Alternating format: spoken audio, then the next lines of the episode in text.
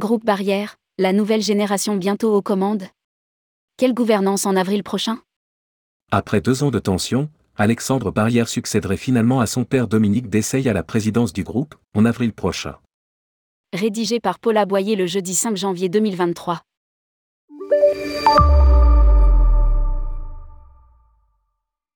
Un changement de gouvernement à la tête du groupe Barrière semble bel et bien se dessiner, même si le groupe Barrière déclare encore ne pas avoir de commentaires à faire.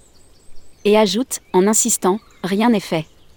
Concrètement, comme l'avait annoncé, en décembre dernier, le site internet L'Informé, Alexandre Barrière, 35 ans, devrait cependant succéder, début avril 2023, à son père, Dominique Dessailles, à la présidence. Un conseil d'administration prévu le 20 janvier 2023 pourrait entériner ce changement, dont les détails sont encore en cours de finalisation, en particulier la place qui sera réservée à Joy, la sœur d'Alexandre, dans la nouvelle gouvernance. À noter aussi que la direction opérationnelle du groupe ne serait plus, dans l'avenir, dans le giron familial. Grégory Rabuel, l'ex-PDG de SFR, ayant été recruté par Barrière, c'est lui qui prendrait la direction du groupe en avril. Cet heureux aboutissement ferait donc suite à plusieurs années de tensions entre Dominique Dessailles, le père, et Alexandre Barrière, le fils.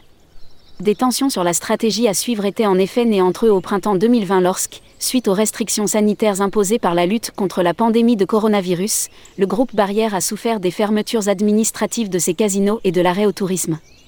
En outre, Dominique Dessailles était réputé ne pas vouloir lâcher les commandes avant 85 ans. Groupe Barrière, une étape importante.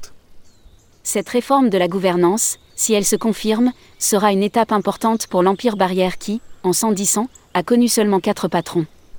C'est en en effet en 1912 que François André a commencé son activité dans le domaine des casinos à Ostende, en Belgique. Il embauchera son neveu Lucien Barrière en 1951, avant d'en faire son légataire universel.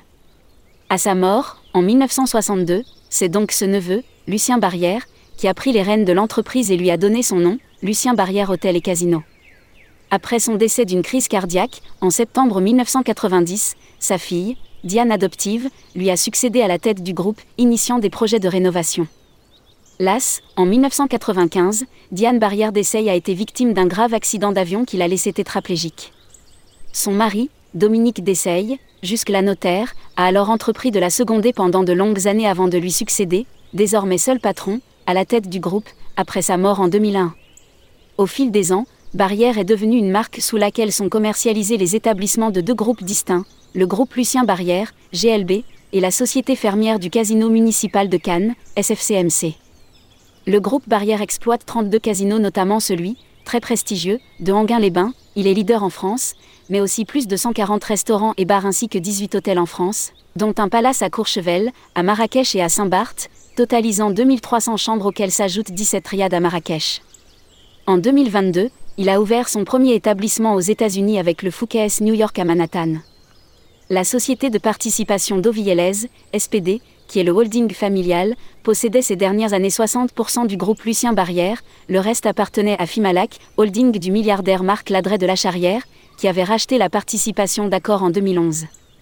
La SPD détient par ailleurs 60% de la société fermière du Casino municipal de Cannes, SFCMC, qui exploite les hôtels canois Majestic et Grès d'Albion, cotés en bourse. Toutefois, à la faveur du changement de gouvernance en préparation, s'organiserait aussi une évolution de l'actionnariat, selon les informations parues dans le Figaro et dans le magazine Challenge. Marc Ladret de la Charrière aurait accepté le principe d'une cession de l'intégralité des parts de Fimalac dans le groupe Barrière aux enfants de Dominique Dessailles.